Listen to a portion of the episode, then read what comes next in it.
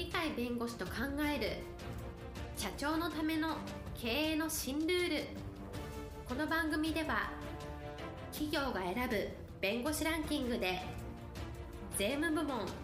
1位に輝き70冊以上の本を出版し多くの経営者を支えてきた鳥飼重勝が社長経営者独立希望者起業家のための経営の新ルールについてお伝えしていきます。それでは今回の番組をお楽しみください。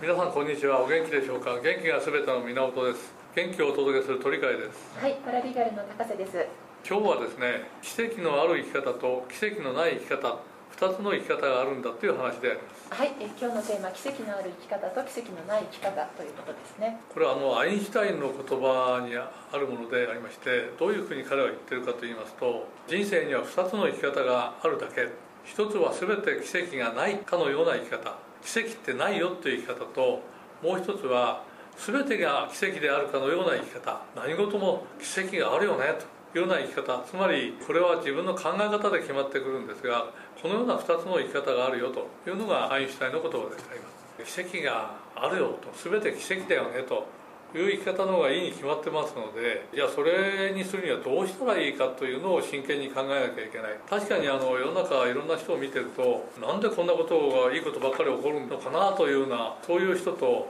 やることなすことうまくいかないとそういう人生をつまんないと言いながら死んでいく方もたくさんいるわけでありましてある時は奇跡みたいにある時は奇跡がないみたいにというのはあるのかもしれませんがところがやっぱり最終的には自分の考え方次第で人生が決まるというのであれば失敗したりミスをしたり怒られるようなことがあったりさまざまな叱責を受けるというのがあったとしてもそれがプラスに転じてやっぱりこれをやったおかげで良くなったっていうところは奇跡みたいな全てに奇跡に変わるというような発想なのでうまくいったとしてもそこはうまくいったけどこれはたまたまうまくいったんで次ダメかもしらんねというそれで次に失敗するとやっぱりダメかみたいなそういう生き方もあるわけで結局最終的には自分が生き方を選択するんだろうなというふうに思うしかありません。したがってどうせ生きるんなら私は必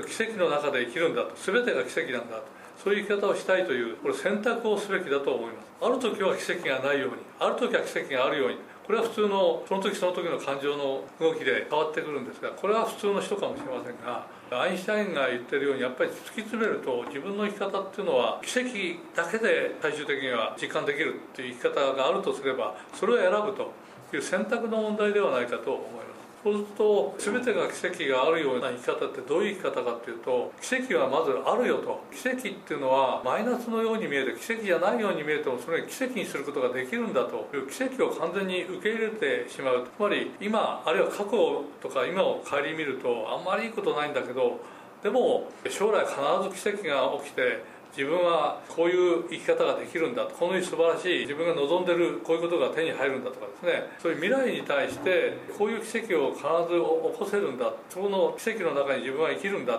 こういう発想ができる考え方が一番重要なわけでございます。そうするとそういうことがどういうところに出てくるかっていうとやっぱり宗教をおやりになってるような方の方が精神がどれだけ人生とか生き方に影響を与えるかっていうのを実際体で感じられてる。その教えがやっぱりありますから聖書であれば信じをさらば救われると。つまり自分はいろんな苦難に遭うかもしれんけど障害に遭うかもしれんけど必ず救われて奇跡が起きるんだこういう発想ですから聖書もやっぱり奇跡がある生き方を奨励しているというふうに言えるわけです。禅の世界ではどうなのかというと大丈夫心配ないなんとかなるというのが一級全師の医師の遺言なんですが実際その通りになってるっていう話もたくさんあるわけで私はこの主義でございますが大丈夫心配ないなんとかなるとなるとなんとかなるもんでありましてなんとかなるってことは失敗して困ったこういうあの間違いを犯しただけどなんとかなるよっていうふうに思ってなんとかすればまさにそれは奇跡でありまして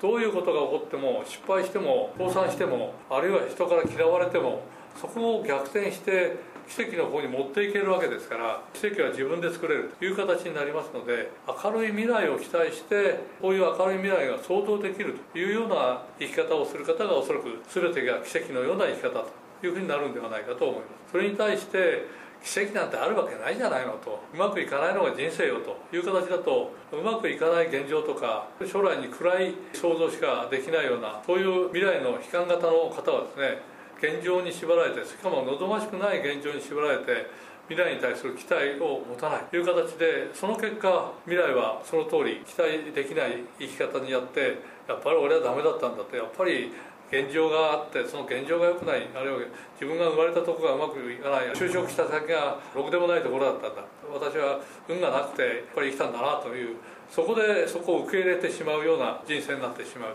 現在がどうであろうと未来においては必ず生き方が奇跡になるかどうか自分で作れるんだ自分の考え方一つで何とかなるんだということをぜひ理解してそれを素直に受けて今暗いけど未来は明るいぞ今も明るいけどこの明るさは将来消えることはない。将来に苦難が待ち受けたとしてもまた明るさを取り戻してもっと今よりも良くなるんだっていうような形でですねいい方いい方に物事の考え方ができる。そうやって何が起ころうと失敗があろうと障害があろうと何があろうと全てが奇跡に変わるんだ。そういうふうな生き方が自分ができるんだというのをぜひ思っていただければと思います。今日も元気で楽しい一日をお過ごしください。はいありがとうございました。